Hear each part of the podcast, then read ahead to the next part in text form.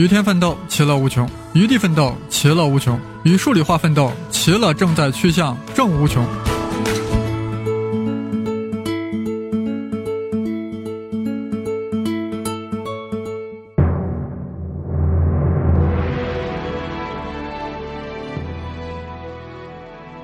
大家好，我是生粒子老师。长平之战呀，我们已经讲了五期，从一开始的起因，一直到秦军的大胜。白起坑杀四十万赵军，我们几乎是呀面面俱到，而且是各种的深入分析。唯一令听友感到不足的是，白起真的坑杀了四十万赵军降卒了吗？四十万人就任凭秦军活埋了吗？对于这一点，我在新栏目《胡先生文史札记》中专门讲了两期，大家可以去听。我们这里啊，还要在更高的视角上对长平之战做一个回顾总结，深入挖掘。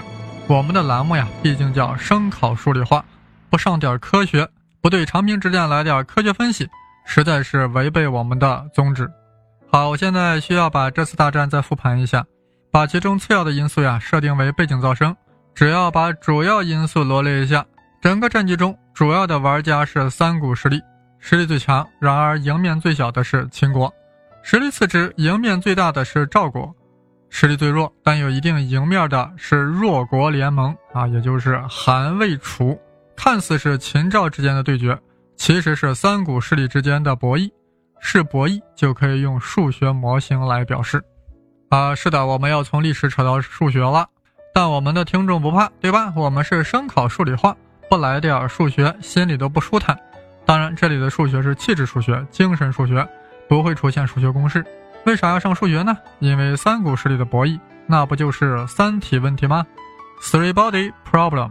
原本的三体问题本来是物理问题，就是有三个质量体积差不多的、相差不大的球体结构所形成的封闭系统，在引力作用下所进行的相互运动。你说这有何难呢？不就是万有引力公式吗？把万有引力公式套三遍，立一个包含了三个方程的方程组，那一求解不就有答案了吗？你说的很对啊。数学家和力学家在这点上达成了共识，那就是纷纷扰扰的表象之后，必然有一个规律在起作用。只要找到这个规律，那什么都可以是用必然去解释了，是这样吗？当你信心满满的拿出纸和笔，开始计算三体问题后，你会发现，哎呦，怎么没这么简单呢？这个三维二阶微分方程呀是没有通解的。此刻，马上会有大学生拿起一本数值分析。狼声说道：“解析解咱们有，是不是可以求数值解呢？”学霸马上眉飞色舞，开始了数值计算。当然，借助了 computer，那么就很快得到了数值解。从一个特定的初始状态出发，就会得到一个特定的最终状态。确实呀，学霸的计算是完全没有问题的。但是，如果我们稍微对初始状态做一点点的改变，比方说三个球体中的甲球跟乙球的距离增加。一百万分之一，学霸微微一笑呀，马上迅速重复上面的计算方法，计算机很快就算出了结果。但是，一看结果呀，这个学霸惊讶的下巴差点就要掉了下来。为啥呢？原来就这么百万分之一的差异，三体系统的最终状态啊，就发生了天翻地覆的变化。怎么个天翻地覆法呢？打个比方吧，原来这三个球是在做椭圆运动。就因为这百分之一的初始状态的差异，现在就开始啥？现在就开始做三角运动了。也就是说，微小的扰动使得整个系统发生了本质的变化。说到这里，很多同学、很多朋友按捺不住了，这不就是那个蝴蝶效应吗？是的，蝴蝶效应，这个很煽情的名字，非常形象的说明了刚才三体问题所能造成的状况。墨西哥的一只小蝴蝶扑腾了一下翅膀，引起了美国的飓风；而另外一只小蝴蝶呢，又扑腾了一下翅膀，结果漫山遍野长出了山竹。是的，真实历史界啊，就是混沌世界，三体问题就会导致混沌，就会产生蝴蝶效应。人们貌似对历史的进程有着决定权，因为按照因果律，有因才有果，人们能够完全掌控自己的行为。但是呀，其实人们对自身行为所造成的结果是一无所知的。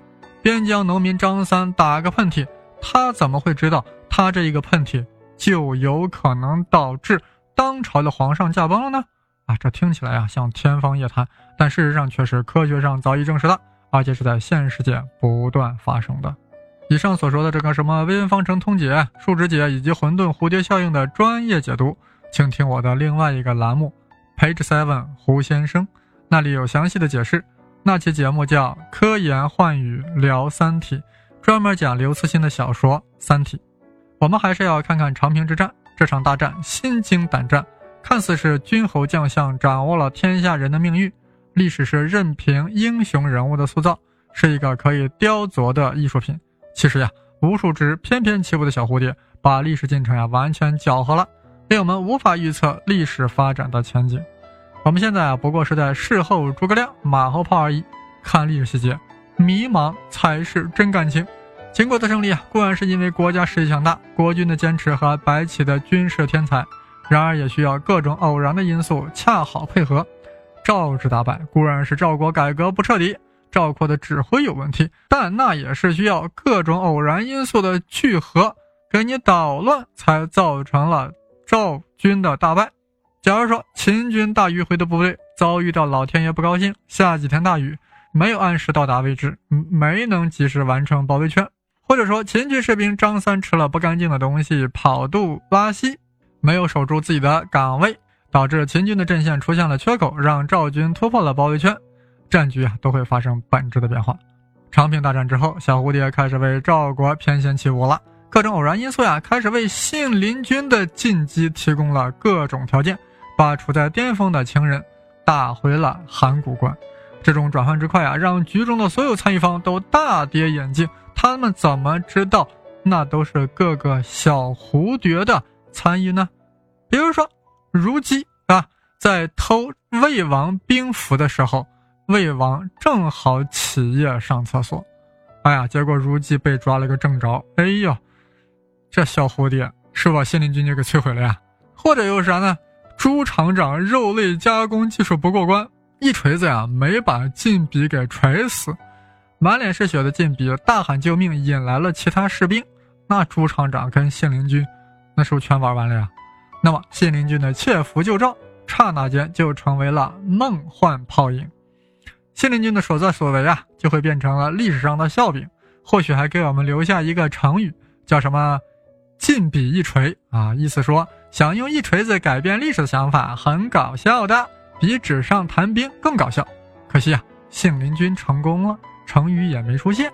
反正呀，“进笔一锤”这类导致全局发生重大改变的因素呀，太微小了。是完全不可预见的，处在混沌系统中的任何微小变量都是致命的。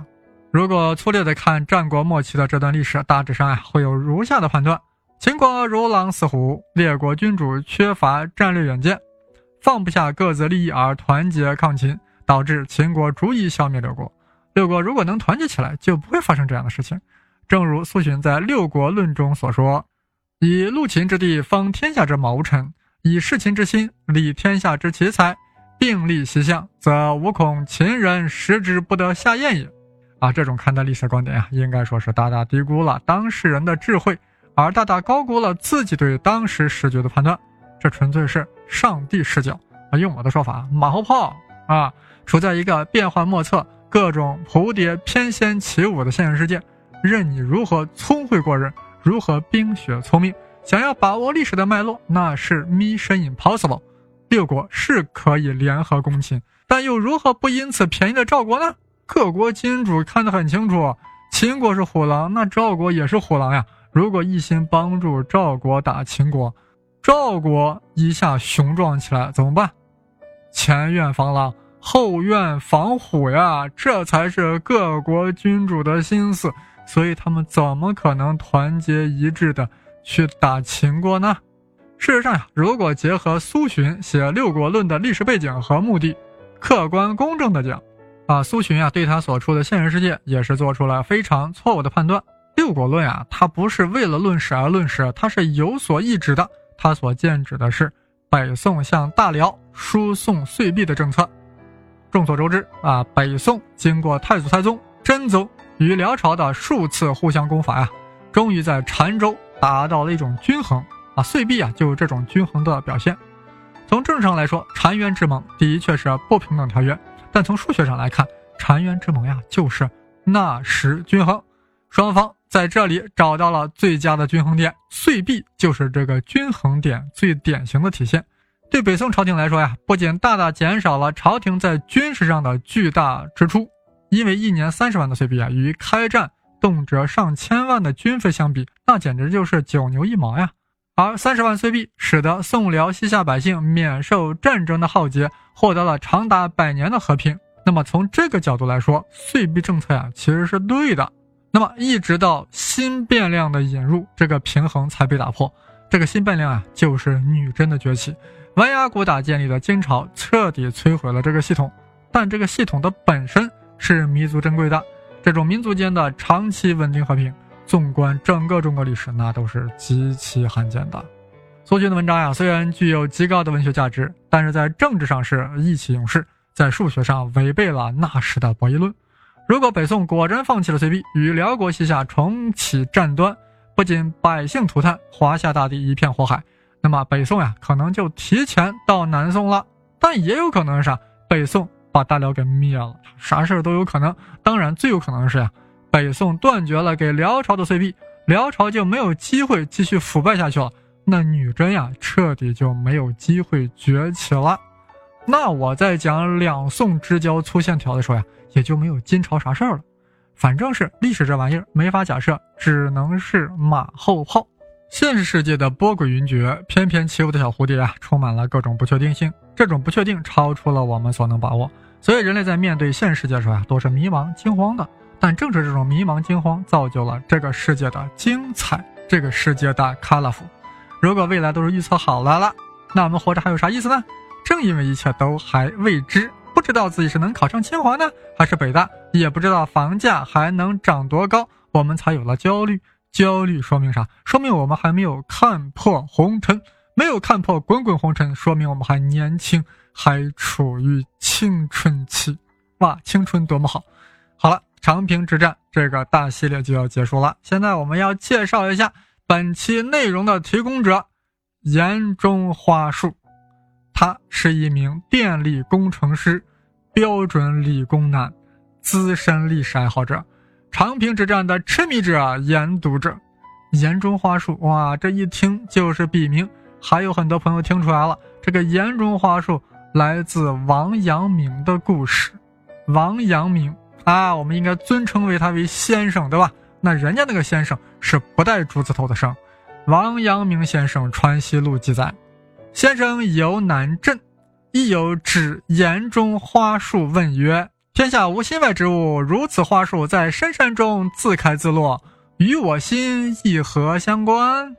先生曰：“你未看此花时，此花与汝心同归于寂。”你来看此花时，此花颜色一时明白起来，便知此花不在你的心外。哇，原来这个岩中花树是很有典故的呀！是的，各种史料不也是如此吗？如果将各种史籍搁置在资料室，尘封在故纸堆，啊，那与我们有何相干呢？一旦我们翻开这些竹简，观看其中的文言，那一行行故事就进入了我们的心间，与我们发生了。量子纠缠，知道了岩中花树笔名的来历，也大约了解了它的志向。岩中花树呀，就是想通过拼接片段的史料，还原鲜活的历史人物，把历史呀从王侯将相的故事变成老百姓身边的故事，缓解我们现实的迷茫感。想要和岩中花树探讨者，可以先加我的微信号：Victor 生离子。啊，具体是这样的啊，v i c t o r s h e n g l i z i，就是英语的 Victor，再加上生粒子的全拼，生粒子啥？我就是生粒子老师嘛。好了，加了我的微信号以后呀，然后我拉你去历史群，与严中军交流。与各位历史爱好者切磋，一同品味历史中的人情冷暖、人性善恶。好，谢谢各位的收听，我们下期再见。下期或许有一个新内容。